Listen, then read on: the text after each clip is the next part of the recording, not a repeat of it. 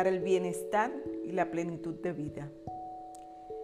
Cada mujer es la protagonista de su propia historia, una relevancia que dependerá de la percepción que tú tengas sobre ti misma y de cada experiencia vivida.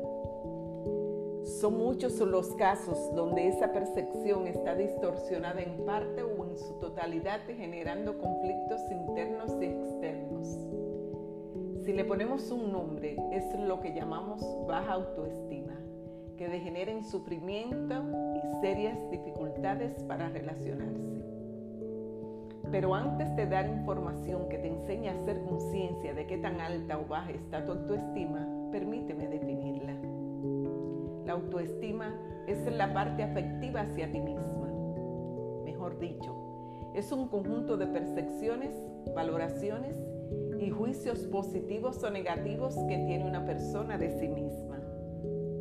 Es evolutiva y no depende ni de estratos sociales, inteligencia, sexo ni edad. Lo importante es hacer conciencia de ello y optimizarla a su máxima expresión. De su definición podemos deducir que la autoestima es clave para el éxito o el fracaso y como es lógico, para comprender y ser comprendida.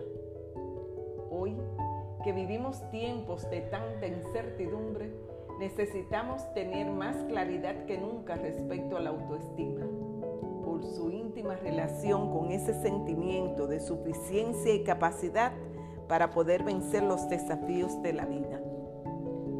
Así nos evitamos caer en uno de los abismos más profundos y peligrosos, como es la depresión, y por el contrario, generar bienestar vida plena. La autoestima se comienza a construir en la niñez, dependiendo exclusivamente de tu entorno más íntimo. Por ello hay que tener mucho cuidado con los juicios. Por ejemplo, tú no sirves para nada. O las odiosas comparaciones como esta. Tu hermana es mucho más inteligente que tú. Desafortunadamente, a nadie le dan instrucciones de ser madre por ignorancia causamos daños irreparables. En la adolescencia se acostumbra mucho a guiarnos por un ídolo, al cual quieres imitar en todo, o por un estereotipo de triunfador, muy lejos de lo que tú eres. Estos factores eternos también definen tu autoestima.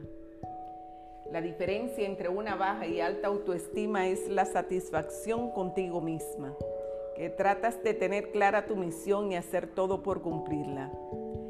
Saber que eres un ser único, elegida y amada incondicionalmente por Dios. Es esa claridad de sentirte competente y tener la certeza que fuiste creada para ser feliz. Esa es la relación entre la autoestima y la espiritualidad. Una alta autoestima muestra un ser extraordinario, manifestándose en los siguientes beneficios más capaz de afrontar las adversidades y más resistente a la derrota, más sabia y creativa. Tendrás estándares orientados a la excelencia ya que te sientes capacitada para ello. Relaciones enriquecedoras y de mejor calidad. Haces del servicio un valor prioritario por sentirte más que suficiente para ti y para los demás. Vives con más alegría y entusiasmo por considerar la vida como un milagro de amor. Te sientes valiosa para los demás, por lo tanto puedes expresar cariño y respeto con más facilidad. Para terminar, te aclaro que la autoestima es un activo interior que depende exclusivamente de ti. Pensar que sin importar si es alta o baja depende de la aprobación de los demás es uno de los errores más terribles, pues se perdería toda esperanza de repararla. ¿Y la tuya? ¿De quién depende?